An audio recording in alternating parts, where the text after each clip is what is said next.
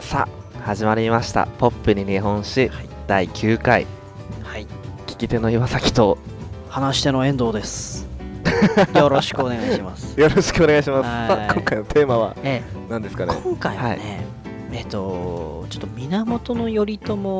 をはいやろうと思うんですけど、知ってますうん、あの前も何回かちょっと出てきたよね話ね名前程度は出てきたよねそうですね、うんはい現地のやつですよねそうそうそうそうあのーただちょっとこの人をやるとなると、はい長くなるのは目に見えてるのではいえー今回から3回に分けてやっていこうと思うのでちょっと長くなりますがお付き合いください超大作って感じですそうです、うんよろしくお願いしますよろしくお願いしますはいであのあ岩崎かあの前回、はい第7回で、えー前々回か、はい7回でやった白虎隊で話が出た松平片森はい写真見てくれた見ました見ましたあどうどうでした可愛かったでし目ょ型っぽいですよね白くて目型って何女の方みたいなあそれ目型って言うんだ 多分えー、ねあ見のましなんた見まかしたはいいや自分の言ったこと分かったでしょなんとなくわかりました、うなんか強そうではないですよねなんかしっかりとしそうそうそうそなうよなよしてそうな意志はすごいしっかりしてそうでしょ、ギャップ萌えですうね、んモテそうであれで会津藩のトップだからね、えー、なんかうん、いいですね、そんな男になりたい ですよかったうんあの見てくれて見ましたよちゃんとうんすぐに、うんあのあなんかこれ脱線脱線というかあのなんか変な知識になっちゃうけどはいなんか人間の記憶ってはい五感を使えば使うほどこうさえ渡るんだって五感はい、うんだから例えばさあの23歳の子が新しい言葉を覚えるときにはい例えばね「象」とか「カバ」とかはい言葉だけじゃなかなか記憶ってできないんだって、はいうん、でもねあのー図鑑とかで、はいまあ、もっと言えばそのなんだろうな動物園とかに行ってはい本物の象とかカバを見るとはいもう家に帰ることには頃にはすぐに象とかカバとかって記憶してるからねえー、もう言葉も言えるようになるんですか象そうそうそうもうつながってんだよね五感ってねえー、なんか、うんはいうん、もうあと目目で見るし鼻で匂い嗅ぐしはい象もカバも臭いでしょ嗅いだことある、あれありますよ動物園ですよね、うん、そうであと鳴き声とかね、あー結構案外うんワイルドですよね、そうそうそうで場合によったら触れ合うこともできるでしょ、はいうん、で五感で感じれば感じるほどこう記憶するのも早いしはいかつ残ると記憶ながるはい、うん、あのしかもね子供ってしつこいんだよね、うんどういうことですかずっと言い続けるからその覚えた言葉をえー、もう象だったら象そうそうそうもううちの子供が今まさにはい2歳でそうなんだけど、何が好きなんですかもうゾウとかもう動物大好きなんだよねえー、なんかいいですね、うんちゃんと見せてあげてるんですか遠藤さんは動物園に行ったよ上野動物園に岩崎くん家の近くの、えー、来たんですかうん遠足であ遠足でそいいですね、う、うん、であのーそのねはい歴史も一緒ではいその松平片森ってはいあの名前だけだとやっぱ覚えにくいでしょ、そうですね、うん全然覚えられないです、うん、岩崎くんみたいにすぐに忘れちゃ うから、うんこれが普通なんですよね多分っそう普通て普通思いたいですよね、いや普通普通うん、はいうん、でもその松平片森の画像をさ調べて目で確認すると多分単語だけよりは記憶に残ると思うんだよねそうですねあと調べるっていうことも大事ですもんね自分でそうだねやっぱり自分で行動することによって多分記憶に残ると思うんで、はい、まあね偉そうに言うわけじゃないけどはいもしね皆さんもこの話に出てきた人物とかはい事件とか出てきたら調べてみれ見ると記憶に残るかななんて思うんでいや絶対残ると思います漢字とかとあれですよね特にうん実際どんな字調べてなんだろうってね思いますもんねうんいろいろ難しい感じでいきましたけど、うん今まで本当に、はい、うんこのさポッドキャスト聞きながら別の操作ってできるよね多分ねあできると思いますできますはい、うんねぜひ調べていただいてあの単語難しくて覚えにくいんで歴史ってそうですよ苦手なんですよねそれが、ねいや学生のみ頃んなそうみんなそう調べてもできなかったですからねいやーね興味ないとねなおさ ら、うんまあ、うん聞く分には楽しいんですけどねはい、ね、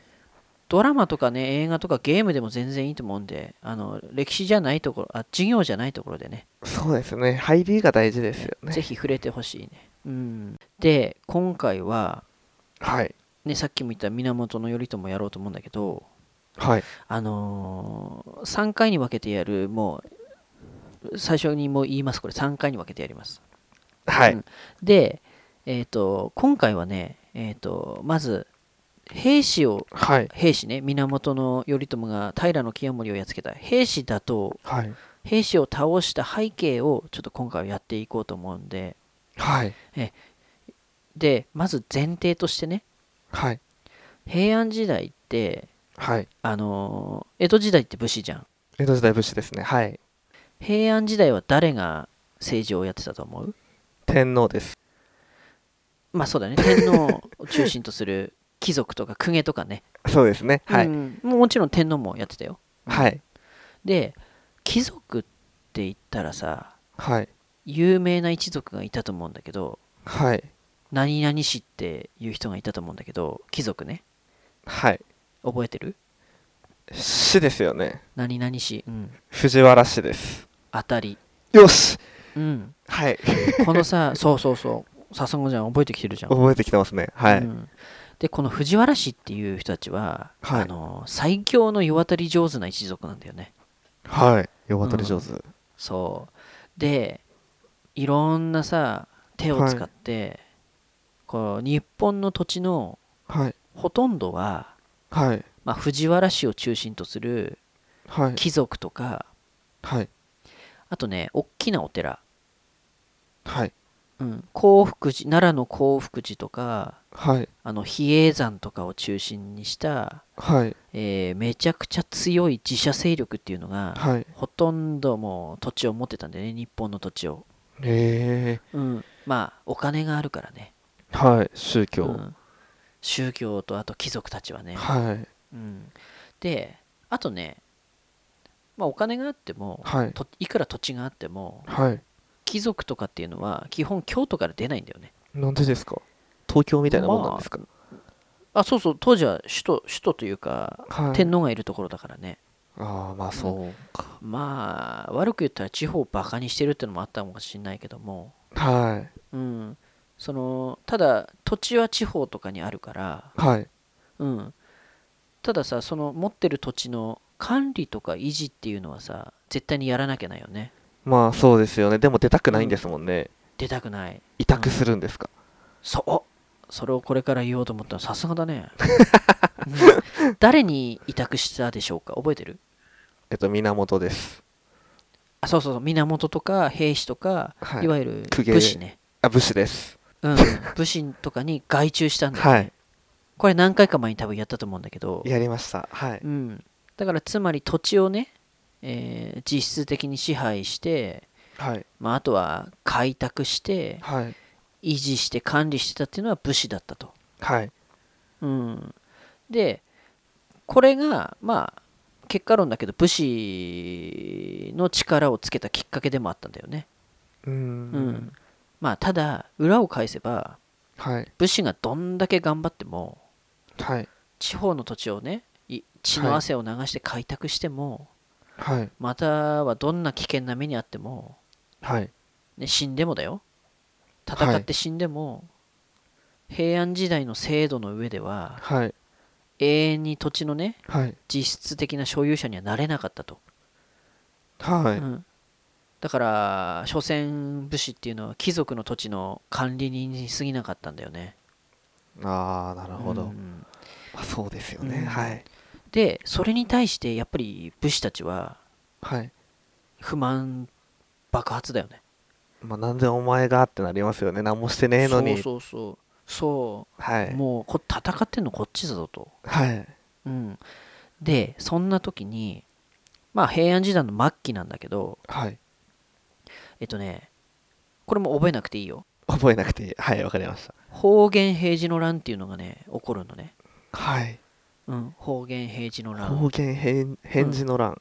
方言平治の乱あ方言平時の乱そうあのどっちもあの方言も平治もこれ年号なんだけど、はいうん、これはね、えーまあ、朝廷とはい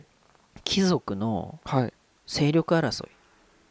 はいうん、あの天皇家とそれとあとその周りにいる貴族たちの勢力争い誰があの偉くなるとか、はいそういう貴族系勢力争いが起きたんだけどはいただねもともとはいこれも何回か前にやったんだけど、はいえー戦うこと自体が汚れてるっていうああなるほど、うんはいそう貴族はそのそういう汚れてるっていう発想で軍隊なんて持ってないんだよね貴族とかははいうんじゃあどうしたんだっけ武士そうそうそうそうそうそう、うんですよね、そうそうそうはい武士たちがその実際の戦いを担ったんだけど、はいでその中心が2つ源氏と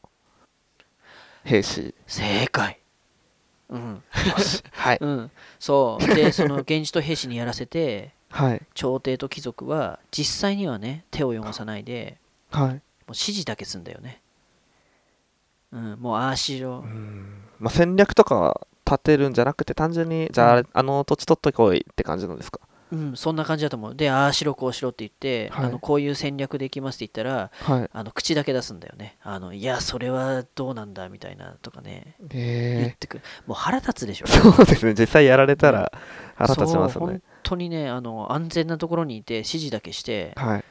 でもう不満そりゃたまるでしょ貴族のし政治に対して、いやたまりますすようん、でその平時方言平時の乱っていうのがはいあって武士たちが戦うんだけどはいこのね2つの戦いが、はいえー今までが貴族がやってた政治とはいこれから武士が新しく政治をの実権を握るんだけどはいそれのきっかけ武士が政権を取るきっかけになったのが方言平治の乱、えー方言平時の乱はういんで細かく見ていくとはいあの最初の方言の乱っていうものでははいえっとね源氏も平氏もどっちも出世したんだよねえ出世したんですかうん、どっちも、あの、ほ源氏も平氏もどっちも、あのーなんていうのかな、格が上がったというか。はいうん。で、きっかけは次の平治の乱。はいうん。これではもう、源氏と平氏がはい分かれて戦ったんだよね。お互い敵同士で戦ったってことですそうそうそう、もう源氏型、平氏型っていう感じで。うん、もっと細かく言うと、そこに朝廷の何々、はいあの、皇族の人とか、あと藤原氏あそこにもう入っがてて親と子供とかで分かれたりして、はいうん、戦ったんだけど、はいまあ、基本は源氏と平氏の武家の二大勢力が戦ったと。はいうん、でヨセックに問題ね。はいでこの平治の乱っていうもので戦っ戦って勝ったのははい源氏と平氏のどちらでしょう源氏ですえーっと平氏です、 えへへうんまあ、あのねここではまず平氏が最初勝つんだよねあそうなんですかそうそうそうあの平氏というか清盛平の清盛、はいうん、が勝ってはい出世に出世を重ねるとはいうん、で最終的にはね、あのー貴族の人たちがなれる最高の位のはい大乗大臣大乗大臣うんまあ太政大臣ってみんな結構言うけど本当は正式なの大乗大臣って言うんだけど、はいうん、で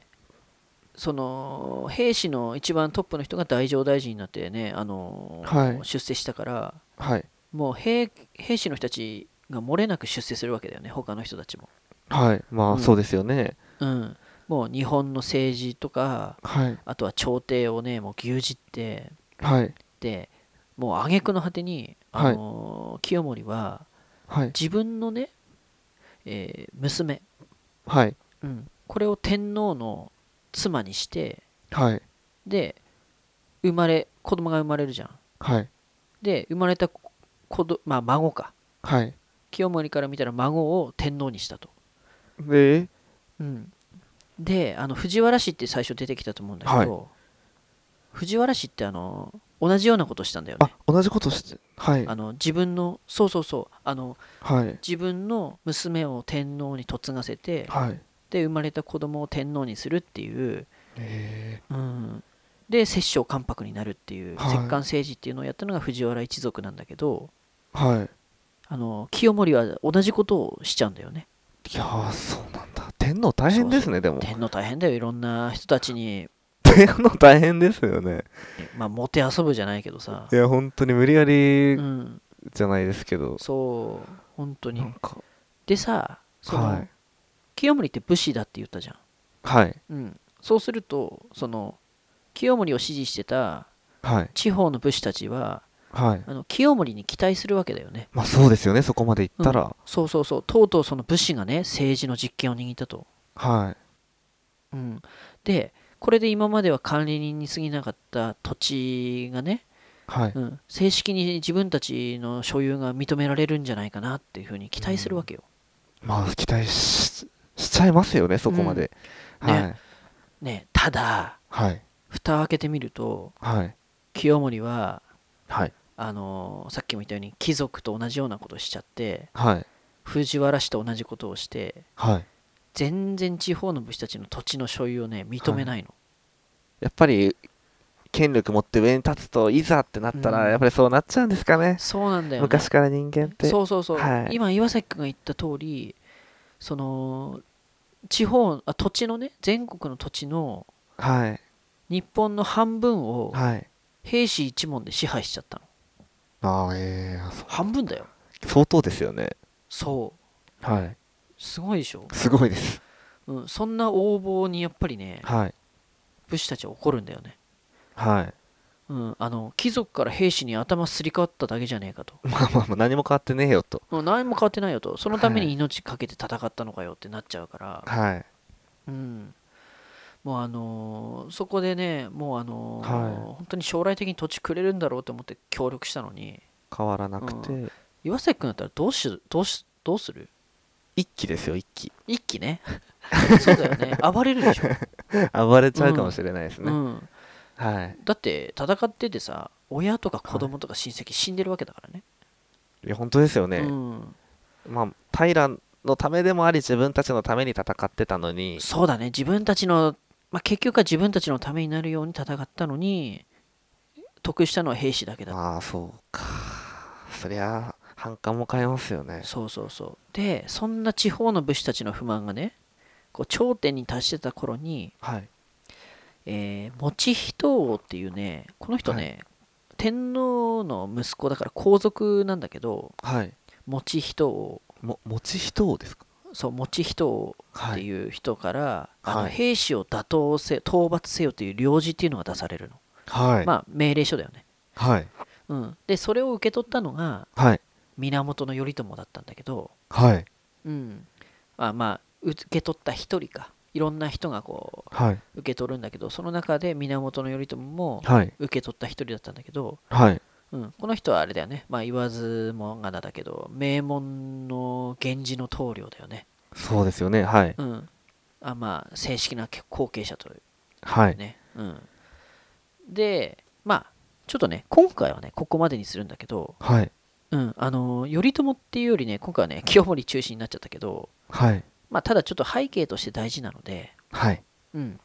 最後にちょっとまとめますね、お願いしますうん、まず一つ目にはい武士っていうのははい貴族が所有してるはい土地の管理人、はういんだったんだけどただ本当はと正式な土地の所有者になりたかったっていう願望があったと、はいうん、で二つ目に、はいえーまあ、方言平治の乱の二つ目の平治の乱ではいえー清盛が率いた武士団が勝ってはいであの武士たちは土地所有をねはい認めてくれるっていうふうに思ったんだけどはい結果清盛は貴族みたいになっちゃって認めてくれなかったと、はいうんこれが2つ目はいで最後の3つ目が、はいまあ、兵士がダメだったら次は源氏だっていうことでまあ次だったらなんとかしてくれるでしょうって感じなんですよそねうそうそうもうはいあのー源氏に、あのーはいかけるしかないということで、はいあのー源氏がた次に立ち上がるんだけどもはいそれはちょっと次回やりますね。はいうん、であのーまあ、今回ね出てきた、あの清盛だったり頼朝だったりとかの画像はもいちょっと見てみて、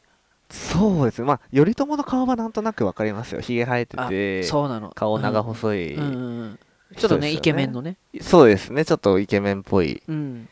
でここでちょっと速度トークで岩崎君いいふりしてくれたんだけどはいあのーいわゆるね岩崎君が持ってる源頼朝の肖像ってあれねはい源頼朝じゃないんだってえー、誰ですかあのねえっとね誰かって聞かれたらえっとね はいみ頼朝のかが作った鎌倉幕府をさ倒したむ人が足利尊氏でなんか聞いたことありますはい次が室町幕府ってなるんだけどその足利尊氏の弟に足利忠義っていう人がいるんだけどその人なんだってえあのええ肖像ってだあのみんながはい岩崎君も含めてみんなが源頼朝だっていうふうに教科書に載ってたはいあの絵ははい足利忠義っていう人なんだって今そういうふうに研究されてるっていう何があって入れ替わっちゃったんですかねねいろんなこう説があってはでいいろんな文献が後から発見されてはいあそうだったんだってなるんだよねちょっとかわいそうですよね頼朝もねあんなイケメンじゃなかったんだよ多分でも義経イケメンなイメージあるんで、義経あ源義経ねはいうんでも源義経のこれだっていうのってないよね歌舞伎のあれはあるけどそうですねまあ正直自分歌舞伎の絵も知らないですあ本当てか義経の絵ってなんかヒゲ面でえそんなあれなんでしたダンディーでしたわ、調べて みて、うん、あ